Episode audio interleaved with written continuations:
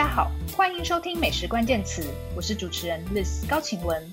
美食关键词将带给你最新的餐饮趋势、名厨观点、烹饪心得和我们关心的各种美食大小事。本周美食家是谁单元，来宾依旧是我们的美食家前辈谢忠道，谢忠道老师。那上一集他跟我们分享了很多法国餐饮业的状况哦，法国即将解封了，餐饮业有什么因应的措施呢？还有过去一年解封封城的生活心路历程到底是怎么样的哦？欢迎大家回去收听。那这一集我们终于要来好好聊一聊美食家这个题目哦。呃，我很好奇中道哥是怎么样踏入美食写作这个领域，还有他这一路上品尝美食的心得经验是什么？我们欢迎中道哥再次出场，耶！Liz 你好，各位听众大家好。好，谢谢忠道哥。那、呃、其实我是中道哥的粉丝哦，呃，很久以前就读过他的重要的著作，哦，那尤其是《慢食》这一本书哦。那我相信也有很多读者朋友是。如果讲读你的书长大会不会很欠揍？对，你已经把我当做前辈了，已经被。哎哎哎，我我我们还是要敬老尊贤，好不好？好。是是。那呃，我相信很多呃听众朋友其实知道中道哥是呃在呃很年轻的时候就到法国留学了，而且念的是现代文学跟电影。后来才转进餐饮跟美食的领域哦，但我很好奇，为什么当初中道哥会去法国留学呢？而且为什么会是去念文学跟电影？嗯，理由其实很简单，因为我是辅大法文系毕业的。是。那毕完业之后呢？呃，因为不想工作，所以就跟爸妈讲说，我想出国深造。哦。呃，那时候。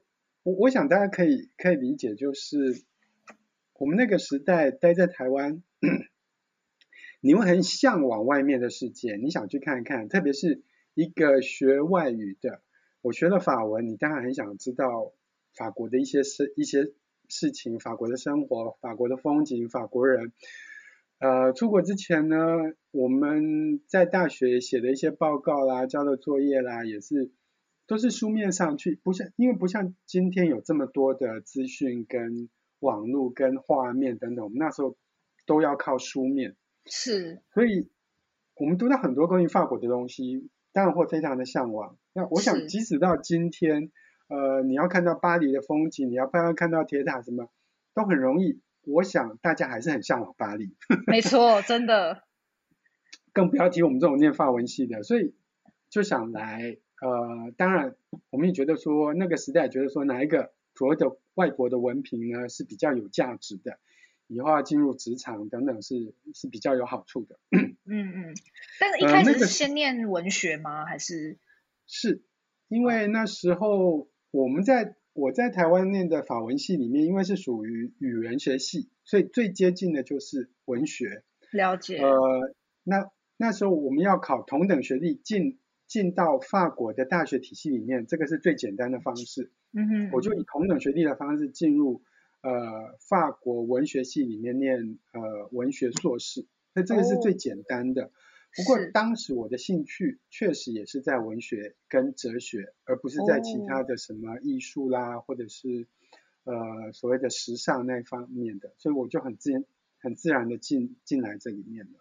是是，然后在普罗旺斯大学念了三年之后，到巴黎来，呃，我念的是莫泊桑，哦，但是呢，其实后来有点有点厌烦了，所以到巴黎之后呢，我我就想说转行念别的。那以前对电影一直都有嗜好，所以我想我就想说博士班看能不能念改行。念成电念电影，哦，那因为语文文学跟电影之间的那个结合跟连结呢，会比跟其他的都要呃快，而且比较比较有连结性。嗯哼，所以那时候我就申请巴黎三大的电影博士班，呃，我运气很好就被接受了，所以就很 顺利的自然进去巴黎三大念电影博士了。嗯，可是后来。没有进入过电影产业是吗？因为后来啊、呃，这个就牵扯到我个人的那时候面临的一个想法，因为我念到博士班第五年的时候，第一个博士论文卡住，生不出来。嗯。第二个，那时候在巴黎的生活有太多太多会让人分心的事情，因为巴黎是个城大城市。当你喜欢文学、喜欢艺术、喜欢生活、喜欢美食，巴黎有太多这种这些让人分心的事情，很难集中精神写一篇。很艰涩的学术论文，这听起来太令人羡慕了。一般的 研究生呢、啊，博士生呢、啊，就是就算很苦闷写不出论文，也没有这些精彩生活可以过，好不好？但你是真的是有很精彩的生活，有非常丰富的文化养分，然后写不出来论文，这可以原谅，这可以原谅。没有，那时候那时候其实我年纪也大了，因为已经三十多了，然后我要面临的一个问题就是，我要继续凹下去呢，还是？我要开始想办法谋生，因为是第一个是我要面临是我自己年纪大，三十出头了，我爸妈都要退休了，我要继续靠他们养呢。可是我觉得这并不是很好，所以那时候毅然决然断掉，嗯、因为我觉得电影电影对我来讲是个嗜好，但是它不是一个我会想要谋生的工具。嗯，就算以后我可以拿到博士学位了，也不过就是进到大学里面去教书。可是我并不是很想教书，是，所以那时候我就很自然的断掉博士班，放弃了，不念了，休休呃休学。我到现在在巴黎三大的那个 状态是博士班休学状 态。所以你哪天想要念再念电影的话，还可以回去念，还可以复习。哦，然后因为那时候已经开始帮报社杂志写一些。呃，法国的文学、电影的那个文章评论，我也觉得写东西对我来讲是一件蛮有趣的事情，所以我后来就觉得好，我开始走这方面的，所以那时候就帮，比如说《智利早报》啊，呃，还有一些杂志写有关于呃文学还有电影方面的东西。哦，所以书写这件事情是是其实是从文学跟电影开始的，不是美食。不是，对。哦，那跟美食接上线的契机又是什么呢？这个要怪我们那位葡萄酒大师林玉生林大师，我是被他带坏的。我要先说他的历史，我先先爆他的料。好，太欢迎了。林玉生呢，当年是在呃，他是在台湾念哲学，然后嗯嗯。对，他在台湾念哲学，因为他进入美术系没有进去，他进他念哲学。哦。念完哲学之后呢，他到普罗旺斯去，他要念哲学系。是。可是你们可以想象，你要念哲学系，你的语文能力要非常非常的强，相较于其他的科系，不管你是时尚或者是艺术或者是文学，你的那个哲学那个语文能力。在哲学里面都相对要比其他领域要强很多，因为你要去要用字非常精准，你的那个逻辑思考要很强。可是他不是法文系毕业的，可是他要进入哲学系。我们那时候是在普罗旺斯大学认识的，因为我我念文学，他念哲学。哦。可是他哲学念不下去了，我在这里爆料就是他哲学念不下去了。但是他运气很好，他有一个很棒的老爹。他本来打都已经。把头发宽宽的要回去台湾了，是他爹问他说：“哎，你现在法文学的怎么样？”他说：“马马虎虎。”他爸说：“听说读写嘛，你听说读写可以吗？”他说：“嗯，呃，哎，没有那么行。”他爸说：“我没有要求你拿，一定要拿什么文凭回来，你就是把你的法文能力搞好就好了嘛。”这样。所以他那时候，但是你那时候你要待继续待在法国，拿到居留证继续待在法国，你必须要么你有工作证，要么你有那个学校注册。是。所以他那时候就是要去注册一个学校，念一个什么东西。那时候他考虑两个，一个是念咖啡，嗯、一个是念葡萄酒。是。如果他跑去念葡萄酒。哦。哎，如果他念咖啡，今天就变咖啡专家，是不是？很可能。他去念了葡萄酒之后呢，才发现。他自己有那个味觉味觉记忆的天分，这个天分是很少人有的。他这方面真的很强。哦，了解。这个我很佩服。从此之后，我们就诞生了台湾第一位葡萄酒大师李医生。好，但是我怎么被他带坏的呢？因为他那时候有一个，他上了一个呃呃侍酒师的课程。嗯。他必须到全世界十四个葡萄酒产国去研究当地的葡萄酒市场、葡萄酒呃酿制等等的。可是你们要想象那个时代，以台湾的护照，在那个时代，他以拿台湾护照，你要去很多国家，比如说像乌克兰，嗯，申请签证非常非常的困难。是。然后你还要家里有那个经济能力。能够支援你，让你可以这样飞来飞去。你今天要飞去美国，你今天要飞去乌克兰，要飞去俄罗斯，要飞去意大利，要很不容易的。他刚好有那个条件，加以支撑，让他做一个这样的葡萄酒学。他也很聪明，他在台湾那时候只有少数人在喝葡萄酒的状况之下，他做了这些旅行，去全世界了各地了解葡萄酒的市场之后呢，他就把它写了一本书，叫《葡萄》。酒大全吧。哦，他的第一本书。OK。结果那一本书是一个超级畅销书。葡萄酒全书的葡萄酒全书。葡萄酒全书，我记得好像是这样子。葡萄酒全书。对，他那一年大概卖掉一万多本，还是超级畅销书。哇。他就食髓知味，嗯，因为他想写下一本书。那那时候呢，我们都我已经。在巴黎了，是他因为跑来跑去，他也会经常跑在巴黎，嗯嗯，他就问我说要不要一起合写一本什么书，因为他觉得写书这个东西还蛮好玩的。OK，他说好，然后我们就因为那时候常常有朋友来法国来巴黎玩，嗯、他们不晓得怎么去吃法国餐厅，嗯、就说我们来写一本跟法国餐厅有关的，类似像指南的，但是不是指南，因为那时候。大家对法国餐厅并不了解，你不能写一个只提供住址、呃电话的，你要必须提供很多资料，比如说呃怎么样去订餐厅，怎么样挑餐厅，餐厅里面该注意什么东西，呃法国有哪些卤肉，法国酒的产区有哪一些，呃法国有哪些食材是我们不知道的，等等等等。所以那时候我们就决定写一本，后来出的呃美传巴黎，是是，一九九八年出版的。对对对，谢谢你。最近你又往把我往牢里推了。我有都先整理出来。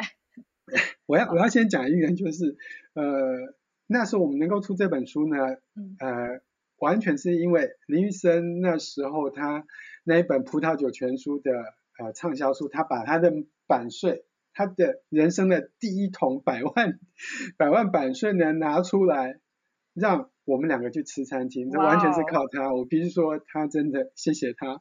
哇所以就是靠那百万版税，呃、你们就吃吃喝喝，到处采访餐厅。是是是，事实上，我们写这本书应该应该是赚不了钱的，因为我们必须先去试吃餐厅，然后再决定这餐厅要不要要不要写。所以我们那时候花了很多时间跟金钱去去吃餐厅，我们大概吃了一百一十家餐厅。哇！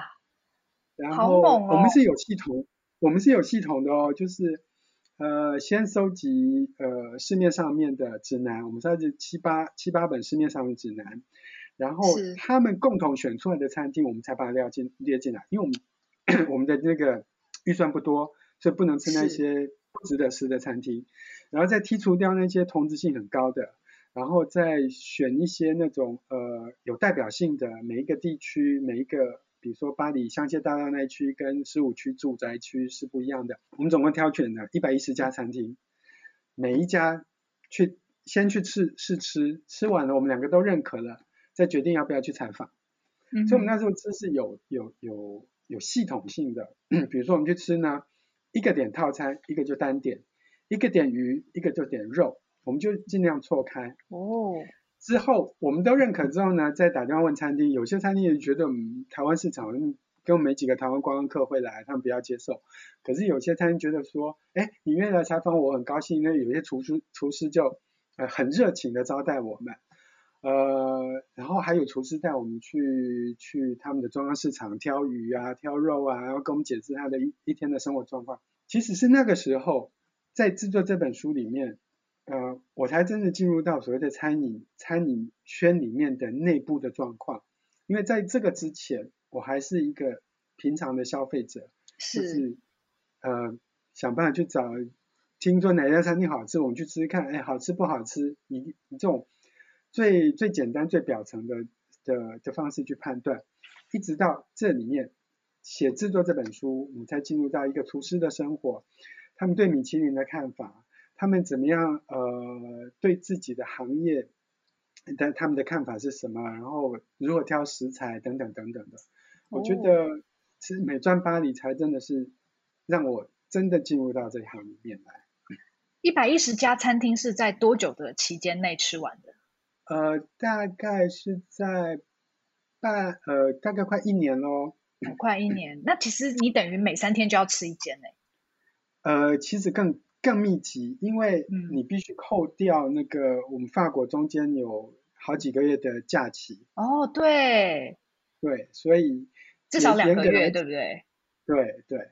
所以严格来讲，真的是一个礼拜大概要吃两家餐厅左右。哦。后来我们挑出了三十三家餐厅，如果没记错的话，三十三家，然后写到美钻巴黎里面去。哇，那当时这一段吃食的经验对你有什么启发？是不是从可能一开始懵懵懂懂到最后真的很有心得？呃，一开始我们真的，我跟玉生的想法就是，我们联络了之后呢。一个采访，一个拍照，哦，oh. 所以我们两个都在摸索的状态下。第一个，我们我们都不是专业摄影师，所以所以如果你今天看到美妆巴黎里面的那个照片了，你就发现我们的专业摄影不足，因为很多餐厅很暗，要不然就是灯光偏黄。我们当时的技术都没有办，我们都还是用那个幻灯片，所以都还没有办法让它呃呃呈现菜原有的那个质感，但是。我们也很认真的学着去拍照，拍照。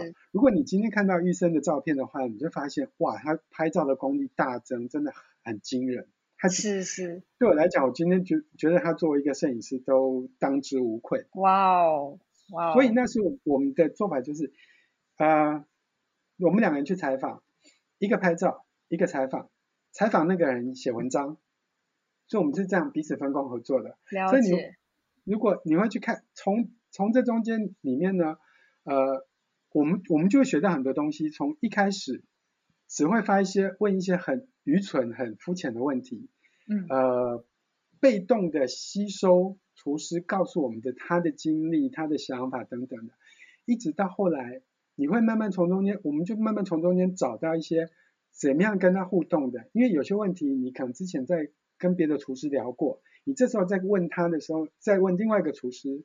他给你的答复是不一样的，像比如说，呃，对米其林的看法，很多厨师就不一样。呃，我们甚至有我我我觉得最宝贵的一次经验是，有一个厨师，因为我们问的太多，呃，太怎么讲，太多细节的问题，他就说，这样好了，明天早上凌晨两点，你们有没有车子？你说有，明天早上两点在那个。呃，环城的大道上哪里集合？我带你们去中央市场，看我怎么挑鱼，我怎么挑松露。哇！我觉得那个是超级棒的经验。对啊，好珍贵。是，我觉得这个是就是你平常一般消费者看不到的。然后他他就带我们去挑这些东西，然后他让我们知道，我为什么你要早上清晨两点去去挑这些食材。我们进到那个中央市场之后，才发现它是全世界最大的。中央市场，哇哦，它有分不同的区，海鲜、蔬果、呃鱼肉，还有呃鲜花等等的，这些都是以前我们从来没有去想过，从来都不知道的。是。买完之后呢，他又赶回餐厅，他让我们看他怎么处理那些刚买回来的东西，然后同时呢，这时候他他的供应商也是早上五六点的时候，他把东西送来了，然后他告诉我他现在要怎么做。那怎么准备今天的材料？他几点的时候呢？要把今天的菜单写出来。呃，客人大概是几点进来？然后呃，他的外场人员几大概十点十点半进来，要开始烫桌、烫餐巾，然后打扫。就是你真的要进入到一个职那个呃厨师的职业，当一个独立餐厅，他们是如何分工？他们怎么样做出一个有效率的东西？而这些东西都是在他们对这一行的热情。这个热情下面去支撑出来的。你看到他们在做这些东西，真的是很感动。但是你想说，嗯、我只是一个消费者，我就是花这些加花钱来享受这个东西，后面是有这么多这些对自己的职业有这么多热情的人去付出、去撑出来的，真的真的蛮感动的。而且这样的理解是你在刚开始从事美食写作的时候就得到的，因为是。很多人就是美食记者好了，他可能也是要累积个几年的工作经验才能够有这样的心得。可是你是等于是呃所谓初出茅庐，你就有这样子很珍贵的体验了，嗯、那真的是很很棒的一件事情。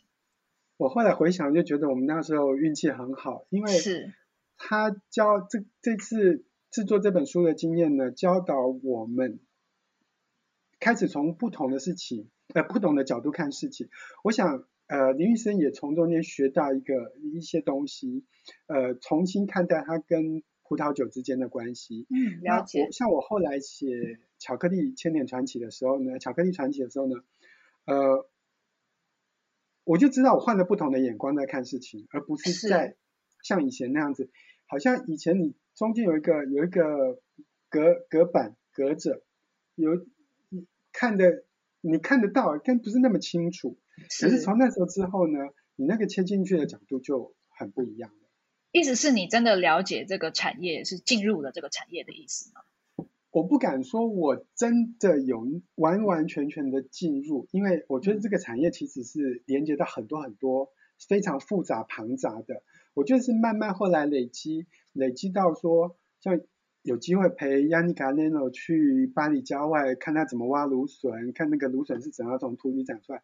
哇，这些都是后来慢慢去去累积出来的。当你只是访问厨师，了解他厨师的那个一天的那个生活过程，跟跟他如何去中央市场挑食材，这还不够。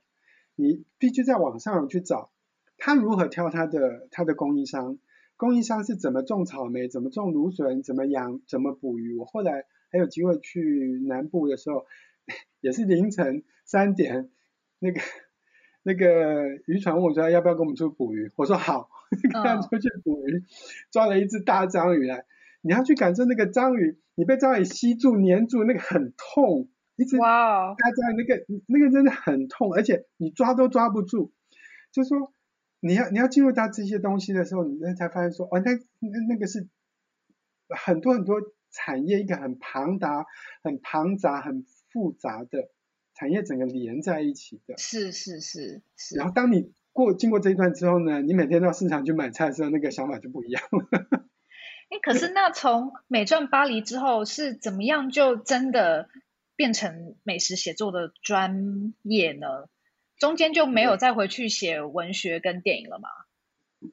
呃，第一个是就像我刚刚讲的，我开始必须讨生活，就是我是我爸妈要退休，我尽可能不要再跟他们拿钱，我自己开始要讨生活。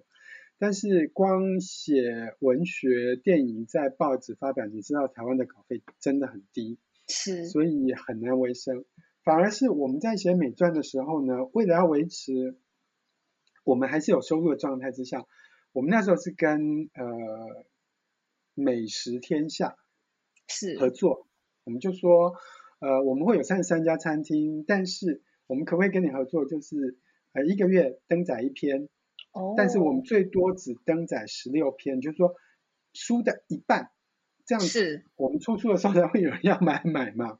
了解。但是至少每个月一篇，我们会有一个月那个每个月一篇的稿费的收入。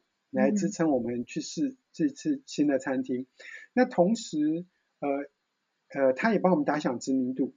我后来回想，当时的呃 timing 跟运气真的很好，因为那时候刚好是台湾社会，呃，应该说台湾出国观光，尤其是对法国，开始从 LV 包转向其他的，转向美食，哦、转向葡萄酒的一个很重要的 timing。我们刚好是在那个那个转折点上，然后我们两个就被推上来了。Oh. 玉生一直在葡萄酒界，我在美食界，是是、呃。后来就不断的有一些呃，像你刚刚提到的慢食，慢食是二零零三年的时候，博览家要我写的一个专栏。是。我必须在这里要感谢当当年那个博览家的编辑莫石冠。是。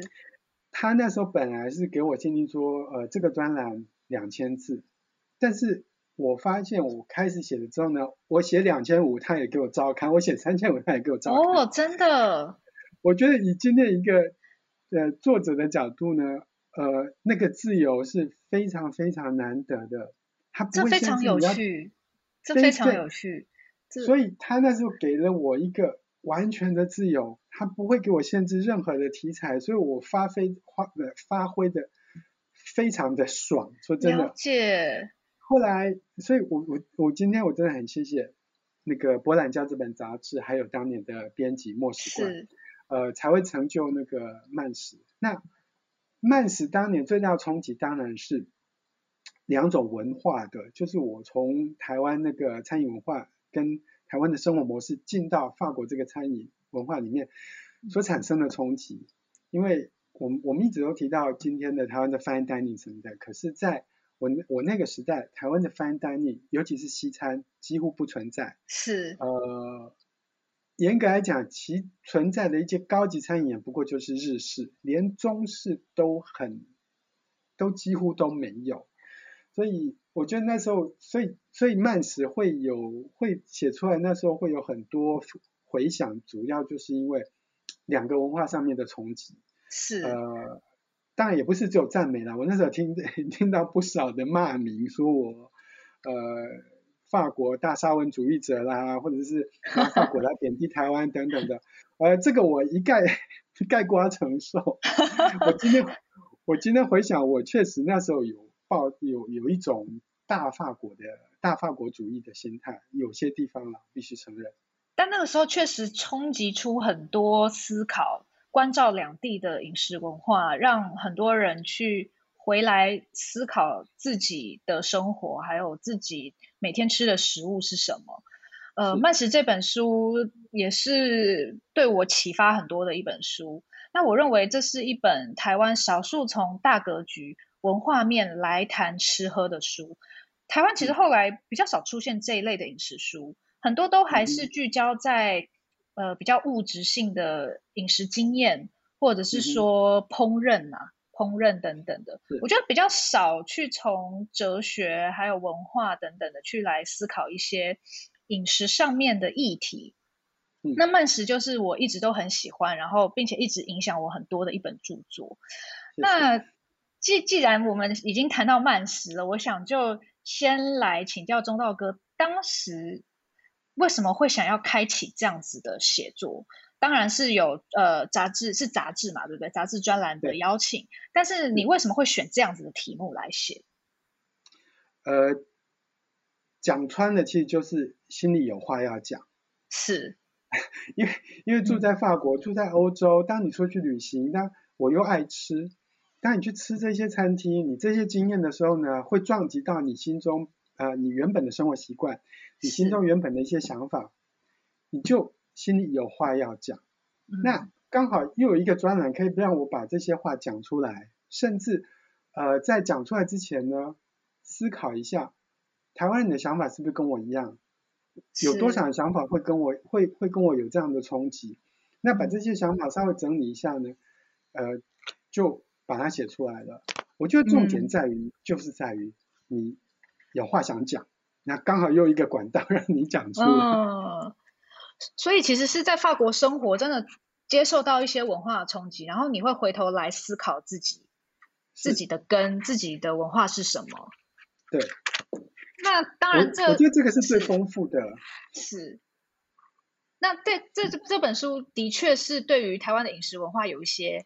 批判哦，那我完全可以想象当时一些批评者是怎么样的，觉得好像有点受辱的感觉哦。但是有很多呃，确实是发人深省的一些题目哦，比如说呃，像我一直印象深刻的是有一篇在讲台湾人吃饭很赶这件事情。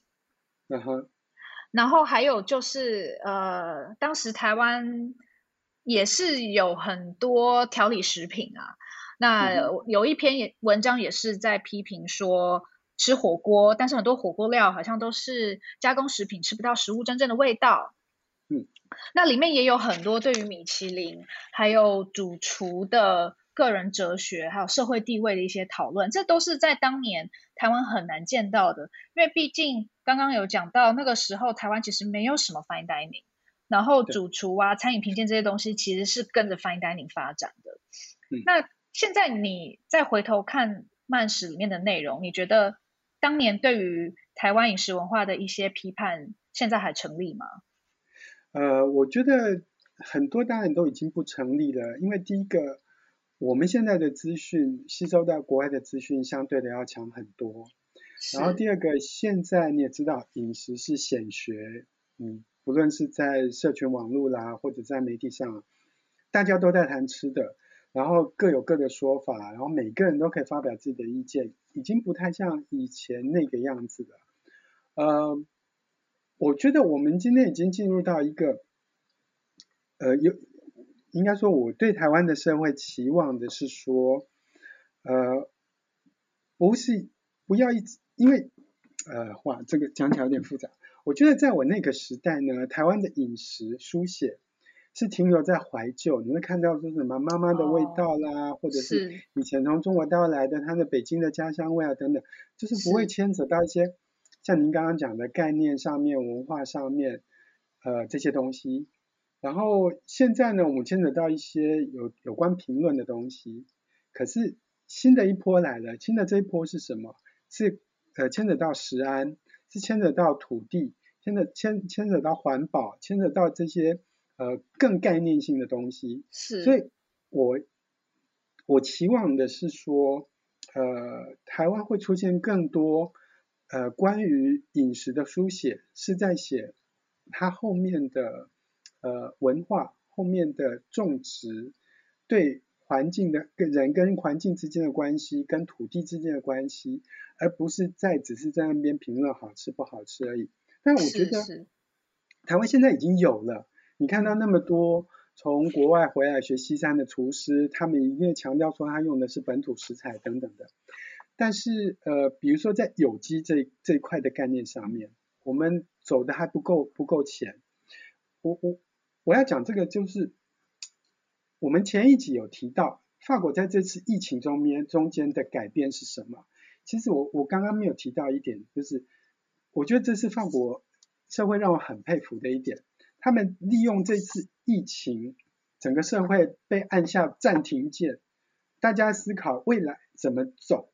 虽然他们在思考怎么样在这个疫情里面求生存，不会被淹没，但是同时有很大的一批人在思考如何利用这段沉静下来的时间，重新改变，让自己更升级。法国餐饮业做的就是开始找更多的，比如说朝呃更本土的的食材去做，像我家附近就好了。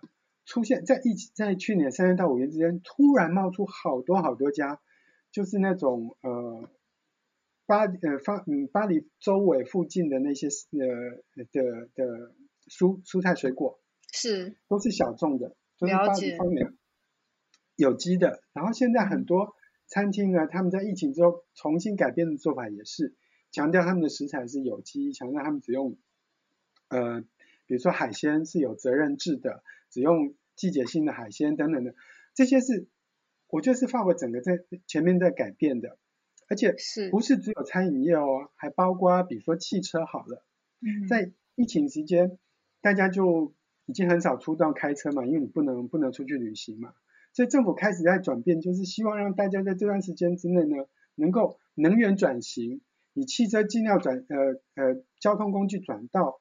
那种可以绿能的，或者是电动的，或者是呃可以再生能源的，还有包括像最近呃法国火车铁路局呃他们正在研发一个就是呃新的高速火车里面里面用的是菜籽油作为燃料，哦、而不是用石油，降低它的它的那个污染等等。我觉得这些都是。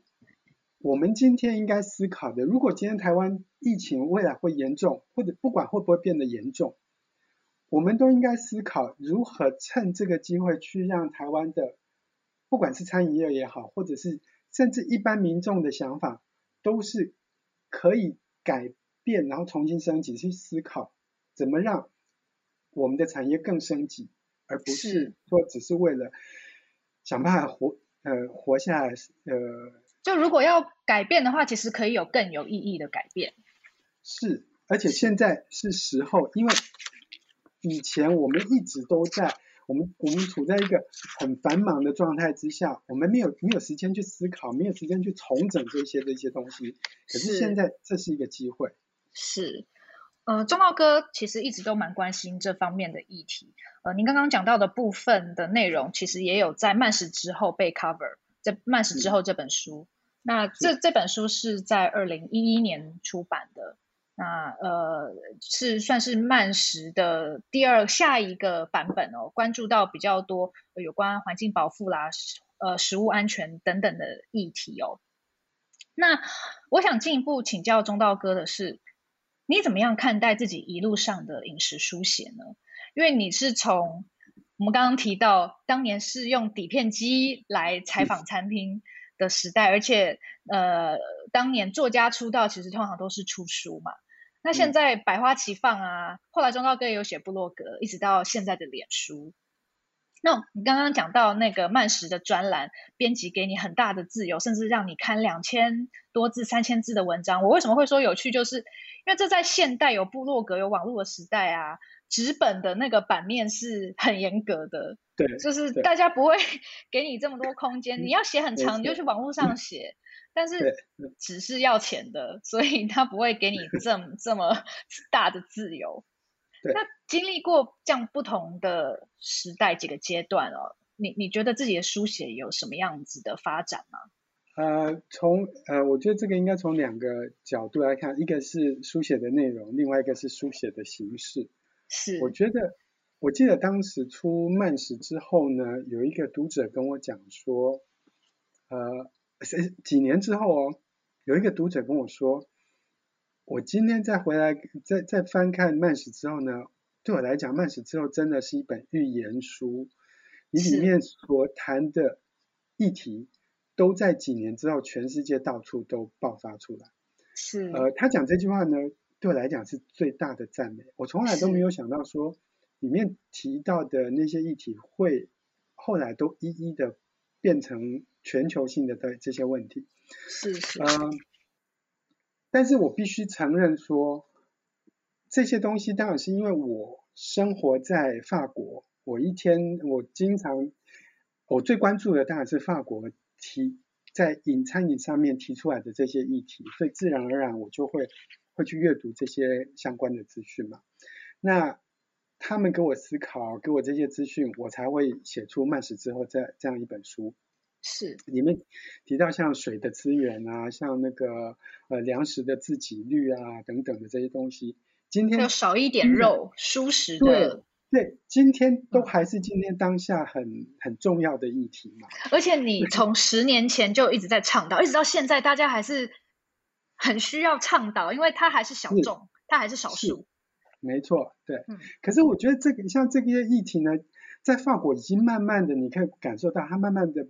普及化了，尤其是年轻一代对于所谓的有机、对于少吃肉这些这些概念呢，呃，真的是越来越普及化，越来越，呃，你你会看到越来越多的餐厅也是这样子做，所以法国的这这方面的社会教育呢，也是经过你看从二零一零年到现在，经过十年一个十一十年的一个阶段了，是，我觉得台湾应该要开始的，应该要走这方面，嗯、尤其是我觉得。台湾是一个呃，应该走精致农业，应该走高端产品的国家。我们有我们有那个条件，有那个能力，可以做那种精致有机的那个高端的呃养殖跟种植。我觉得台湾应该应该应该朝这方面做。当然了，这个很需要。政府，那法国是因为不仅法国政府很支持，还包括整个欧盟都很支持，他们的那个赞助是真的很蛮夸张的。像比如说，你今天你这块田你要你要改成有机的，你可能要收休耕三年到五年，三年到五年是什么？政府会补助你。可是，在台湾你没有办法，你休耕三年到五年，你吃什么？是。那你没有办法的话，你就没有办法改转变嘛。那法国政府现在把包括很多学校都已经开始在那个营养午餐都是用有机的蔬菜了。是，这个我们也做不到，但是当下做不掉，不表示说未来不能慢慢做。我觉得，我我觉得我们应该是要设定这样的方向去做的。但是这中间也牵扯到一个，就是作为像你像我这样子做一个在媒体上，呃，有有发言能有发言 有发言版面跟发言能力的人，应该朝更多的方面，应该更推广这方面的的的东西去。去去写，是，这是我我我会对台湾呃蛮期待的。了解。那另外一个，你刚刚提到的问题是书写的形式。是嗯，我觉得对个人来说，我碰到一个很大的瓶颈，因为我不晓得我要写什么了。你觉得你想说的话都说完了吗？还有什么你很关心的议题呢？没有，我想说的话没有说完，但是我比较。嗯我最近一些比较关注的东西，也都是集中在，呃，像环保、有机这些这些上面。是。呃，就是饮食的未来。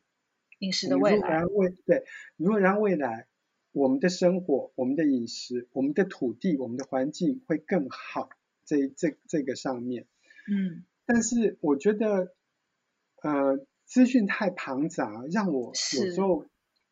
像比如说我我很关注巧克力这个这个东西，是，呃，你你知道最近几年很流行的就是呃从 beans to bar，对，就是以前我们强我们我们强调说呃巧克力大师巧克力大师，事实上现在开始有一批年轻人出来推翻以前所谓的巧克力大师，他们说以前所谓的巧克力大师呢，不过就是把大厂的原料拿来做，对，对，可是他们今天要强调是说。我从咖啡豆的选择，一直到自己去把它碾碎、研磨，然后组成可组组成咖啡豆出来，从最最开始到最后都是由我一个人做，那个才能叫巧克力师。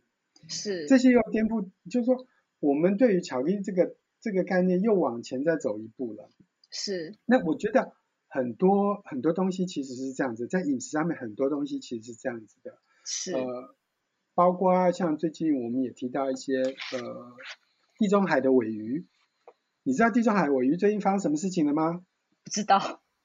尾鱼太多，因为他们的 保育做得太好，现在大家可以开始吃地中海尾鱼。哦，所以我可以狂吃鮪鱼了吗？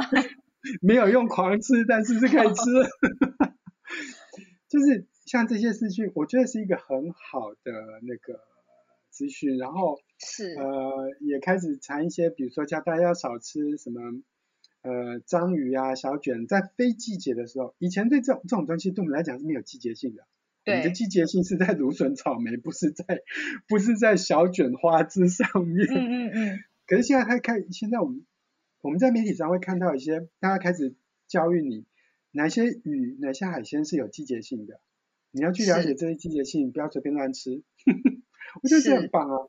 是是是，大家都还是会想想要看你从呃，你其实住在海外，呃，台发之间的比较。我我相信大家会想要知道这样子的观点，然后而且是你关心的这些环保的永续的议题。呃，我老实说，我也很希望能够继续这样写啦。但是第一个，呃，我必须生存，是我是一个。我是一个独立，我我没有我没有任何的正职，我我没有任何的资源，所以呃我必须靠写作生活。是，那有时候靠光靠写作生活，其实真的是，我相信你你应该可以了解。是，我觉得忠孝哥真的是非常厉害，能够做到这件事情，然后然后在巴黎 生活，我觉得非常厉害。我我运气好了，我必须承认运气好。我我我觉得那种。我觉得那个那种使命感，我仍然都在啦。是。呃，就是在在饮食上面的使命感，我觉得依然都在。只是，是呃，我有有我这两年碰到的瓶颈，真的就是有时候真的不知道该写什么。你你可以看到我脸书上面很多东，你写的东西呢有点乱，就是一下写这个，一下写那个，一下写有些有有。没什么意义的东西，然后一下子就开始讲一些餐饮业的八卦。嗯，我觉得脸书其实是在经营社群啦。中道哥的社群其实很活跃，而且我觉得有有效的从中道的巴黎小站，就是部落格转移到脸书上面。我觉得这件事情是成功的。那提提到书写的形式，其实我也还蛮好奇，中道哥是怎么样看待从部落格，应该说在前面一点，从杂志专栏到部落格到脸书的变化。我认识中道哥的时候，其实你的中道巴黎小站已经非常有名了。那个时候，就是我们都会定定期的去看你的部落格文章。但是现在你比比较都是发表在脸书上面嘛，对不对？那你觉得这中间有吗？他当初当初那个部落格呢，很简单，就是我只要把呃杂志纸本媒体上面发表文章放进来就好了。是。但是部落格有个好处就是，你可以多放很多照片，是纸本媒体上面放不了的。是是。然后你跟读者的互动是很直接的。是。但是当部落格掉下来之后呢，呃，我就要开始思考转型。第一个是。我那时候做脸写脸书呢，主要还是在于怎么样让我转型可以继续生活下去，可以有收入。那你知道脸书是一个几乎不用有成本的，你的成本就是你的时间而已。是，所以对我来，它它不是，它不像一个说你要开开一家像叶怡兰那样子开一个实体店啊，或者是要做一个什么东西，那是一个没有成本，有的就是时间成本。所以对我来讲，尤其是我人又在海外，嗯，开脸书是一个很简单的。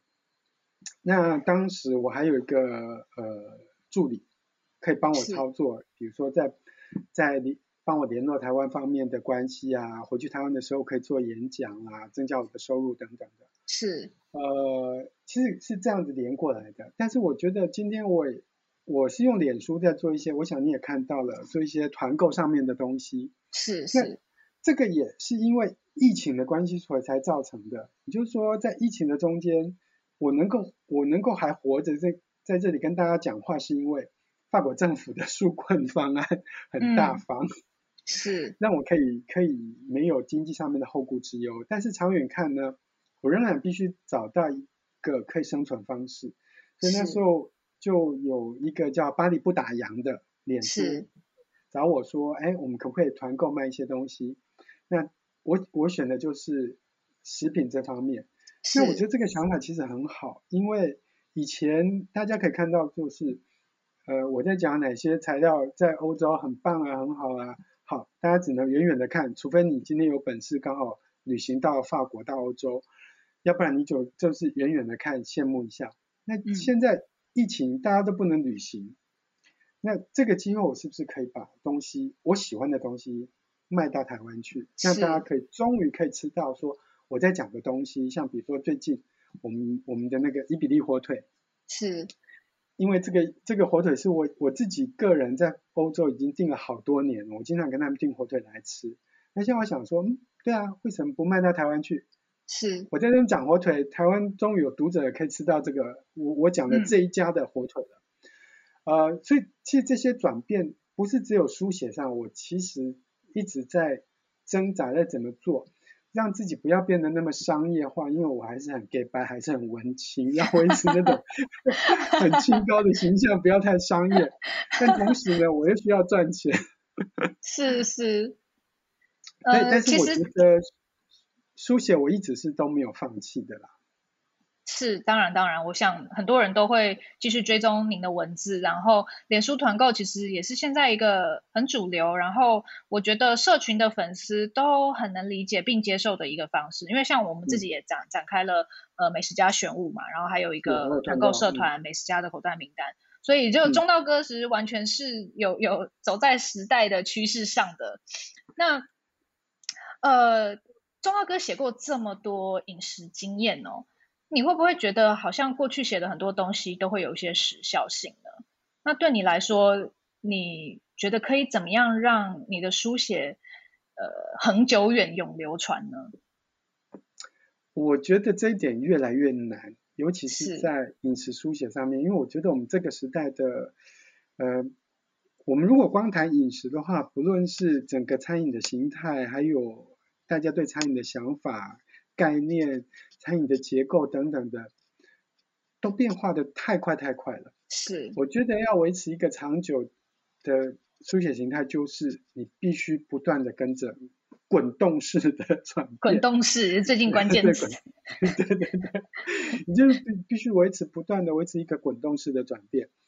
呃，老实说，这个是我这几年的焦虑，因为我、嗯、我老觉得，呃，我关注的那个资讯不够多，不够强，不够全面。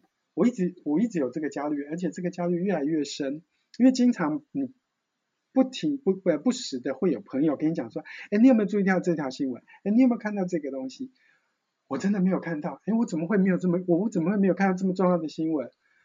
我觉得这个焦虑是我自己能来面对的，然后我也不晓得该怎么怎么去去处理它，因为我们的这个时代的资讯真的太多太多了，你连消化、嗯、消化的时间都没有。是，我觉得这个是我们这个时代一个共同的焦虑，也不是只有你，因为每天的资讯太多，嗯、然后很破碎化。我觉得就是嗯。一某某一个很人家说很红的网红，你看他哇，真的有上百万的 followers，可是你真的不认识他是谁。这样的人越来越多。对，对，比如说一个很有名的某某某，真的很高几率是他可能差年龄层差个五岁十岁，真的他就是一个 nobody。所以我觉得这是我们共同共同要面对的焦虑哦。那我觉得这件事情刚好可以接下一个问题，嗯、就是说，在网络社群时代，人人都有发言权嘛，资讯又这么多，嗯、其实某程度上，美食评论的门槛变得很低。那钟道哥怎么看待这件事情？你觉得在现在这个时代写美食评论，呃，可以怎么写？啊，先叹一口大气。啊、我觉得。看你从哪个角度，看你站在哪个角度。如果你是站在一个书写的角度，就是像你像我是在书写的角度呢，我会越来越要求自己，呃，写的比较深入，比较比较有意义性的东西，而不是太肤浅、太太太哗众取巧，甚至太媚俗的东西，因为这些东西太多人在写了。那如果是从一个读者的角度来讲呢，我也不想浪费时间去读一些，呃，对我来讲没有营养的东西。你看着看，觉得 so what？就是我知道，我当然知道说这些这些网红啦，这些评论啊，越来越多。是。因为过去大概七八年吧，我就很明显的感受到，我自己在受邀的这些呃参会啦场合里面。从原本都只有记者受邀，就是那些媒体啊，传统媒体的记者受邀，是渐渐的那个什么网红啊，社群媒体的红人啊，它的比例越来越多，越来越多，越来越多。是呃，你就很明显的感受到说，记者媒体受受到排也，我觉得不是排挤，而是说那个比例被压缩。是那这个影响到的就是，本来纸张媒体就已经是一个在萎缩的产业。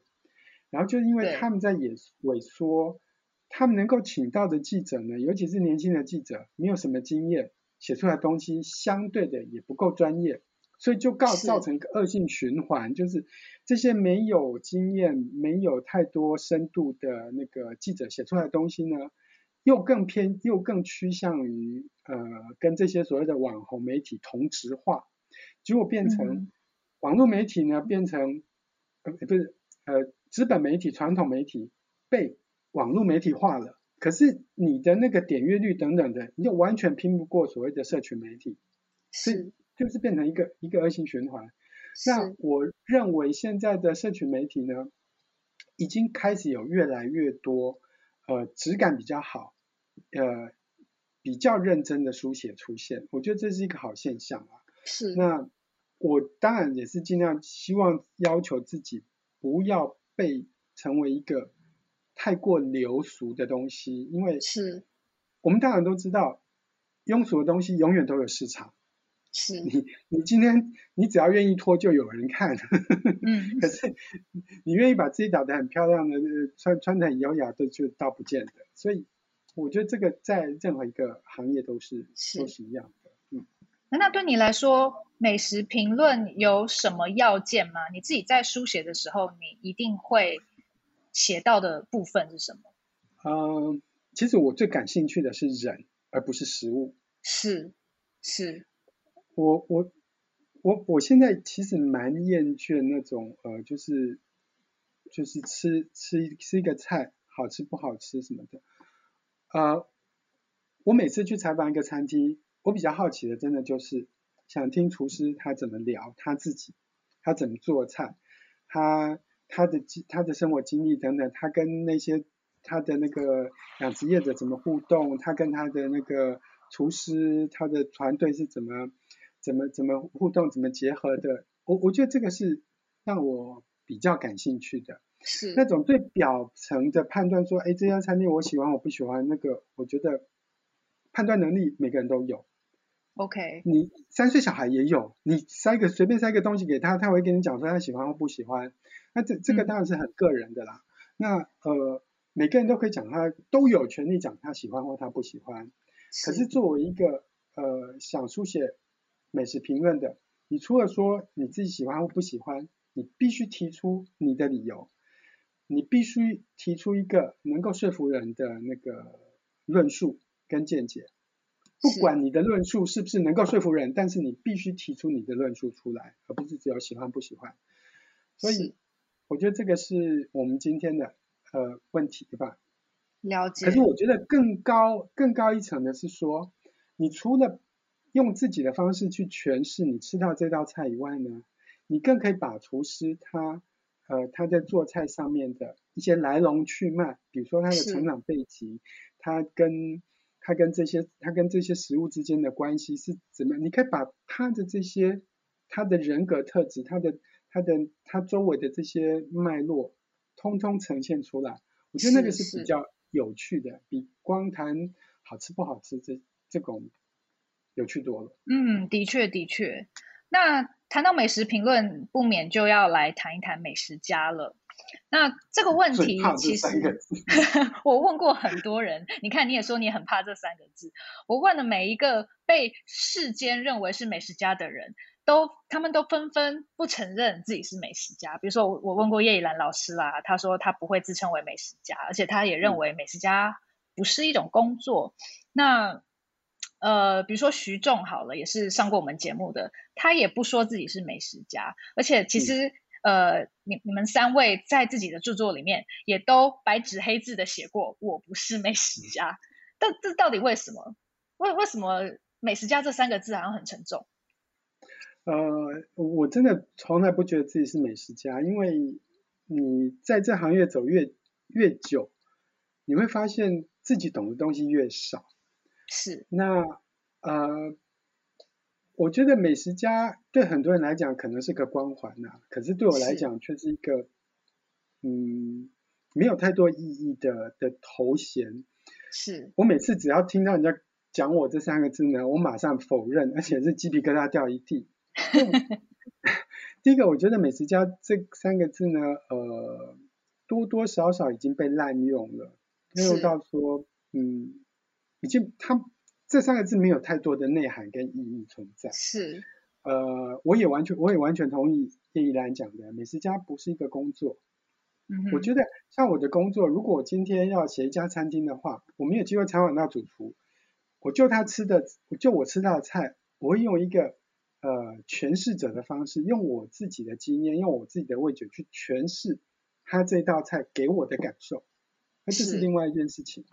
呃，不是每个人都有这个诠释的能力，是。然后你诠释之后还要用一个精确的文字，用一个优美让人家能够愿意读的文字去把它表现出来，这是另外一回事。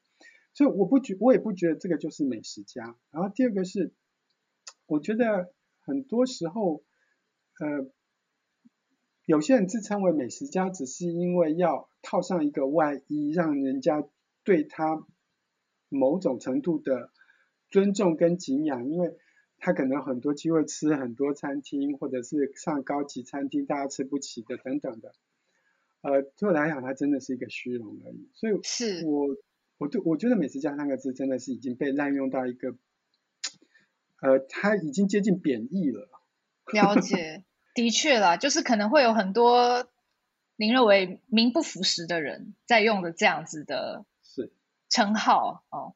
嗯、那但是它也确实其实是背后有很沉重的意义，因为要成为一个家，其实你真的要很有实力，要很懂。嗯，那想接着问是，中道哥觉得美食家应该是什么样的人？第一个，我觉得如果你真的是有实力的所谓的美食家，在美食这上面有有足够的知识、有足够的经验的话呢，美食家三个字，请不要自己讲，让别人来讲。是，对，我觉得这个才是真正的荣耀，自己讲的都不算。是是。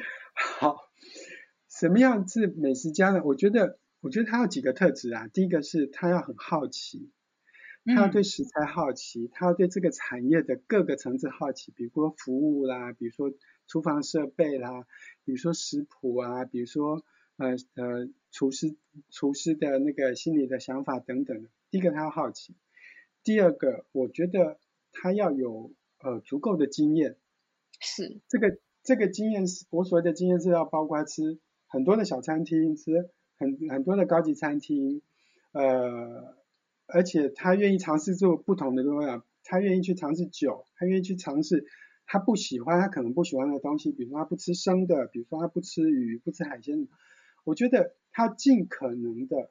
去扩大自己的经验领域，跟是我讲的经验领域是广度跟深度，嗯，然后接着下来就是，我觉得他要有足够的求知精神，就是去知道很多，他可以去看很多食谱，去了解，呃，米这种东西是怎么来的，呃呃，咖啡这种东西是怎么种植出来的，比如说追溯到更越远越好，不管是从呃，人文、土地，甚至是历史的角度去追追究某一个食材，它是怎么样进入到我们的生活，它又怎么样被开发出来，呃，怎么样流传，然后经过各种不同的社会文化，然后呃地理概念，最后进到我们的餐盘里面来。我我觉得有，如果你扩大成这样的来看的话，你会觉得说，嗯，其实所谓的美食家具备这样的条件的资格没有很多。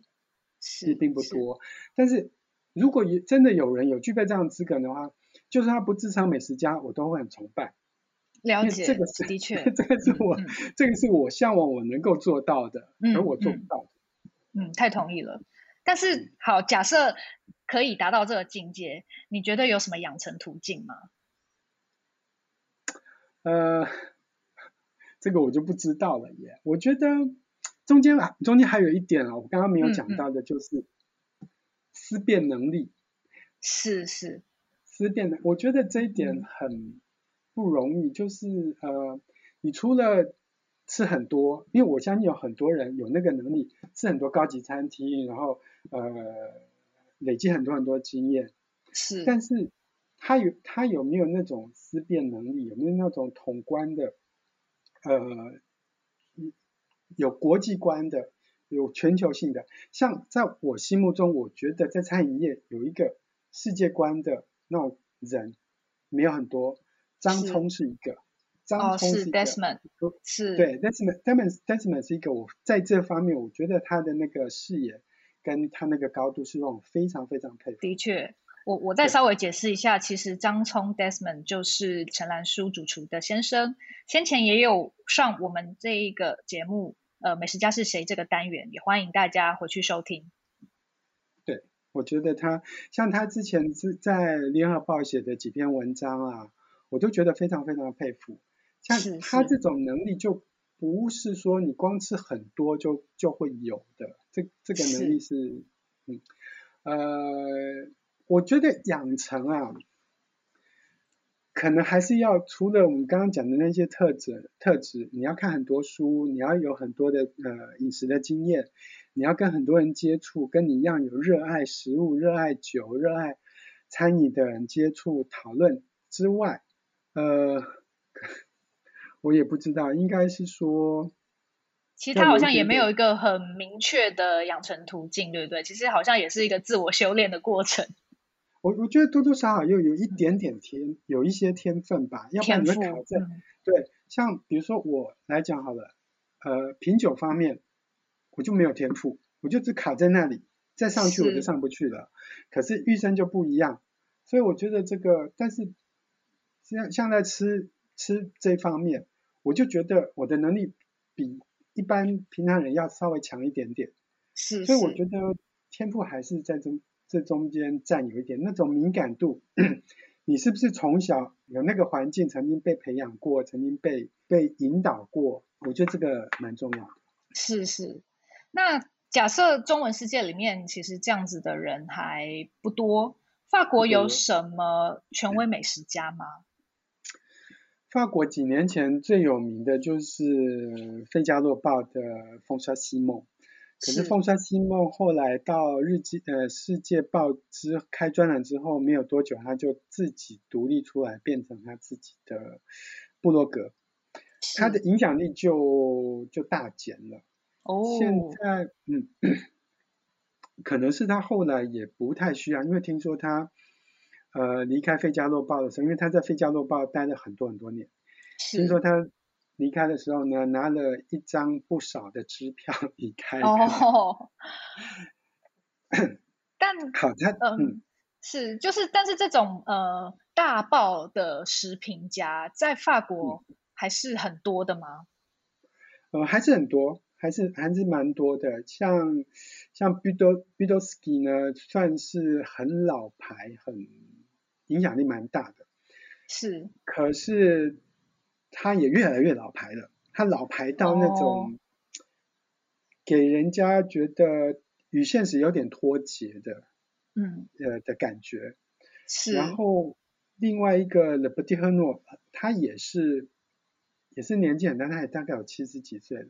哦。也是也是让人家，我觉得这一批老老派的那个评论家呢，他们名气都在，呃，餐饮界也都非常。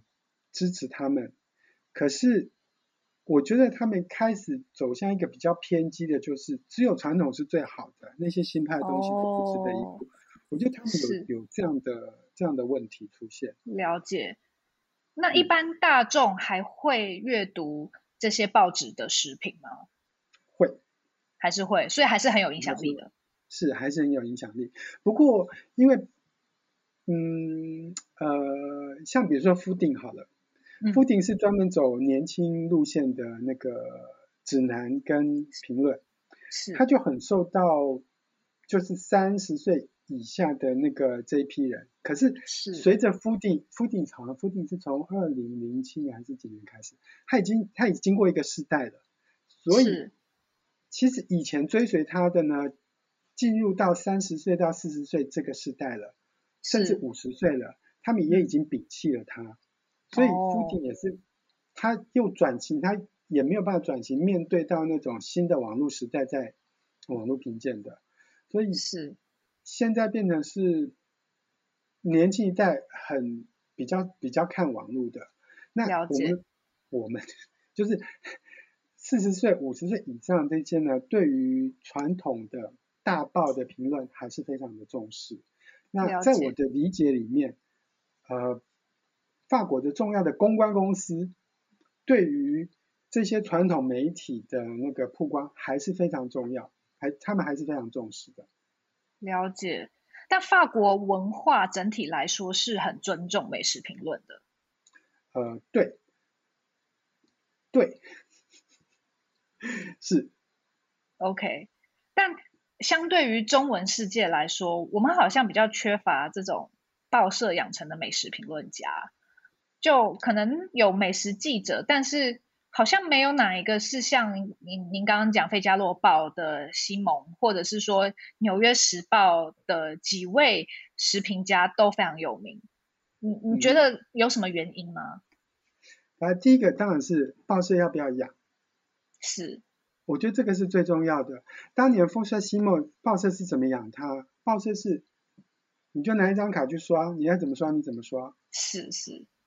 其实台湾报社没有那个没有没有人愿意那个能力啊。然后我觉得第二个是台湾餐饮绝大部分集中在台北，那台北圈子很小，变成是你很你很难独立，你的评论很难独立，你一定有很多人情，你很多呃很多很多人情关系。我懂了，要照要照顾一些关系。是对，所以你很难独立。嗯、像我们刚刚提到那个风沙西蒙，除了报社愿意培养他以外，第二个是他从不露脸一般大众是不知道他长长得什么样子，他他有点密探性质的。他有一他有一段时间是在电视上有一个有一个隐藏式的麦克那个摄影机。他去吃餐厅，然后你沿路就是你，你就看到他在短短的五分钟之内，他把它剪接了。五分钟之内，从他进去餐厅之前，他就开始讲说，呃，我今天要去哪一家餐厅，这个主厨叫什么名字，他菜色是怎么样，这家餐厅，啊、然后进去，他进去坐下来，他就开始讲，他拿出温度计，现在这个餐厅的厅的那个温度是几度，然后 呃呃光线怎么样，然后菜上来他。因为就是一个隐藏式的摄影机，所以他切一个什么东西下来，你有没有听到这个酥脆的声音？我觉得他把它先看，你有没有看到这个熟度怎么样？就是我们从头到尾都看到他吃的状况，一个很真实的状况，但是我们永远看不到他的脸。比如说，Okay. 你可以相信一一个观众的角度，你可以相信他完全不用作弊，他也不用讨好餐饮业者，他也不用怕得罪任何一个人，因为他完全就是一个独立去。做的，是。那我觉得台湾感觉上并没有这样一个一个条件。嗯，但是他真的不被大家认识，就他的长相大家不知道嘛？因为这件事情在美国，其实美国《纽约时报》也是建立这样子的匿名制度嘛。可是每一家餐厅都知道现任的食品长什么样子。我当然知道，因为我自己就看过他，嗯、我还跟他一起搭、嗯、搭火车火车去。他当然是他，当然有不少人都知道。呃，风沙西蒙，因为他名气实在大到太大了。但是我我必须承认说，其实嗯，很多法国餐饮业呢，其实没有那么在乎他，尤其是很多独立餐厅的小厨师，哦、他觉得我做的菜就够好了，你来你喜欢我的菜，我很喜欢，你不喜欢没关系，我的客人喜欢就好。Okay. 反而是那些高级餐厅会比较怕他。因为有面子的问题，嗯，所以我我倒觉得这一点是呃，可能要要谈的是台湾厨师如何面对这种评论的那种心态。哦，是我我觉得法国很多厨师是真的不在乎，你爱怎么讲你就怎么讲，我不在乎。OK，所以你觉得其实主厨应该要有这种态度？嗯，我觉得主厨，你对你自己的手艺有自信的话，你应该了解说，你最重要的是你的客人。你今天客人吃的高不高兴？他愿不愿意再回来？而不是这个评论，这个评论就吃一次，了不起吃两次。嗯、我觉得你最在意的是，你你应该最在意的是客人。客人来了，评论会跟着来，米其林会跟着来。我觉得这几像我这几年最最强烈的感受到，在媒体上面，就是因为我以我我以前都是读传统媒体的，就我会看到，比如说。呃，《费加洛报》啦，或者是其他杂杂志上面介绍哪一家新的餐厅，我就跑去看。是。我看了之后才发现，这些餐厅在网络上已经被爆成什么样子了。我是后知后觉。哦、是。也就是说，传统的媒体呢，在那个资讯的那个快速的速度上，远远赶不上呃网络上面的。所以现在很多新开的呃餐饮业，他先从网络去操作。就变成是，呃，传统媒体是跟着网络跑的。我给你举一个例子，嗯、像我们家附近几年前，我们家附近开的一家那个甜点店，我每次去超市的时候都要从他门口经过。他一开始开的时候呢，我完全不懂。他刚开幕，前面排 S 型排好长，都是年轻人。我看一下，小小一家店里面根本连位置都没有。嗯嗯。排 S 型排那么长，我想说，我听都没有听过他。我看他排了两个礼拜之后呢，我才在《费加后费加洛报》上面看到他在介绍他。哦，同样.同样的事情一样，很多小的那种餐厅，尤其是那种呃小的小厨师开在一个名不见经传的一个小地方的呃小街里面的厨师，他没有能力请公关，嗯，所以他只能在用脸书或其他的社群网络去呃去去让他开幕的时候一开始可以爆红。而这一招目前是最有效的，所以是。变成是传统媒体是现在是被牵着那个被那个呃被网络牵着走，网络牵着鼻子。那刚刚讲到报纸的食品啊，也有提到米其林等等的。那最后不免俗要再来问一个有关米其林的问题哦，就是中道哥怎么看待追米其林这件事呢？尤其台湾现在也有了自己的米其林指南。那台湾人过去对于米其林是一种遥远的向往，但是现在我们自家就有米其林餐厅了。你从法国的角度怎么看待这件事？呃，我觉得没什么不好，嗯，我觉得挺好的，挺好的意思是说，呃，今天我们终于有一些人可以，呃，在专业里面借着米其林可以肯定，呃，某些专业厨师的的才华，是，然后接着呢会有人才的养成，还有专业的养成，呃，对整个产业，我觉得是一个呃很棒的。很很棒的方向。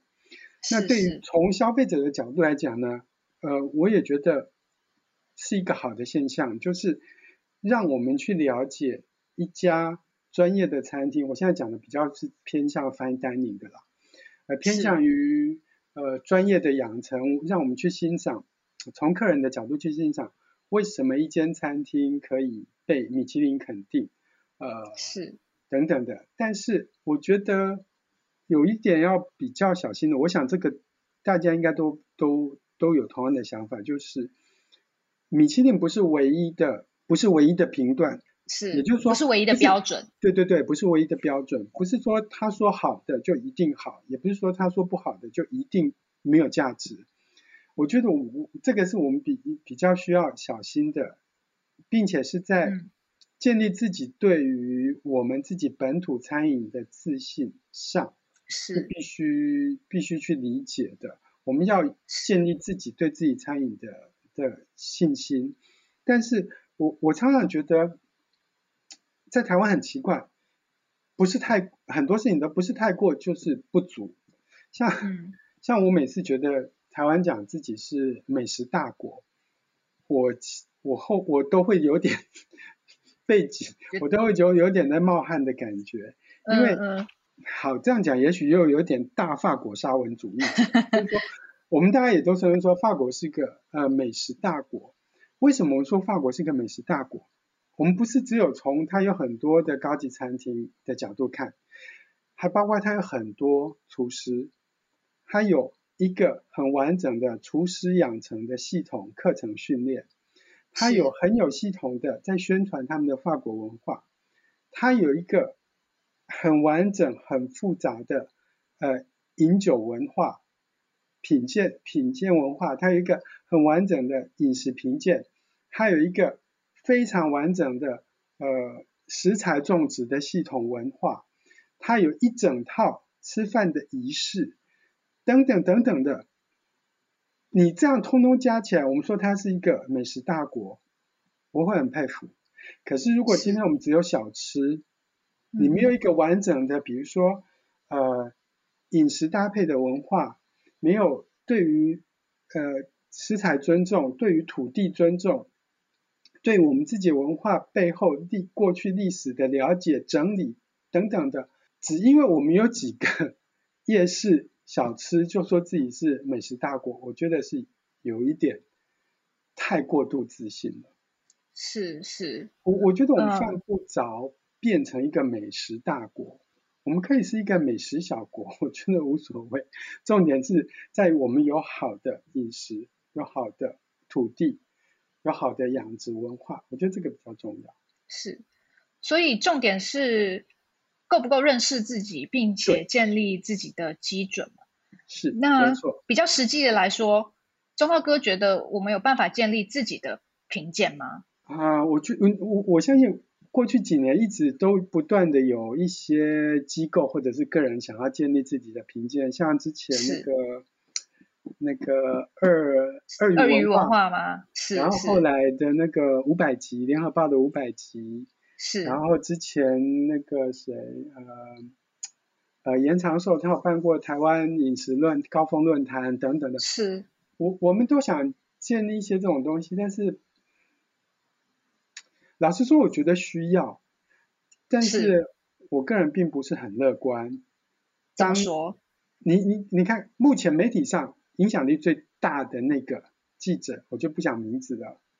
是，呃，他影响力大，像只要这样的现象存在，那种利害关系跟呃跟记者在用自己的呃媒体的权势去去去影响整个产业的正常发展，台湾就不会有很很正常的。很健康的饮食评论，了解。但可不可以换个角度说，其实传统记者的影响力也在式微。哦、我们刚刚也也也讨论到很多嘛，关于网络的一些发展。那在资讯越来越多，然后其实也越来越破碎化的情况之下，在传统媒体也越来越影响力是被这些瓜分之下。嗯有没有可能反而诞生出我们自己的餐饮评鉴呢？其实我觉得我我不太乐观于我们会建立起自己的评鉴的一个系统，嗯、但是我比较看好的是一些个人式的，比较有个人式的权威，不受不受一些利益瓜葛或者是人脉关系的那个影响。我觉得这个这个是比较有可能的，因为现在有越来越多的的写。饮食评论的是，第一个他不用靠这方面去赚钱，他可能家里呃家境本来就不错，他本来就有那个条件到处去吃，到处去喝，然后他眼界也够高，然后他又愿意写，我倒觉得比较希望有这样的人，呃，事实上已经也也已经存在的啦。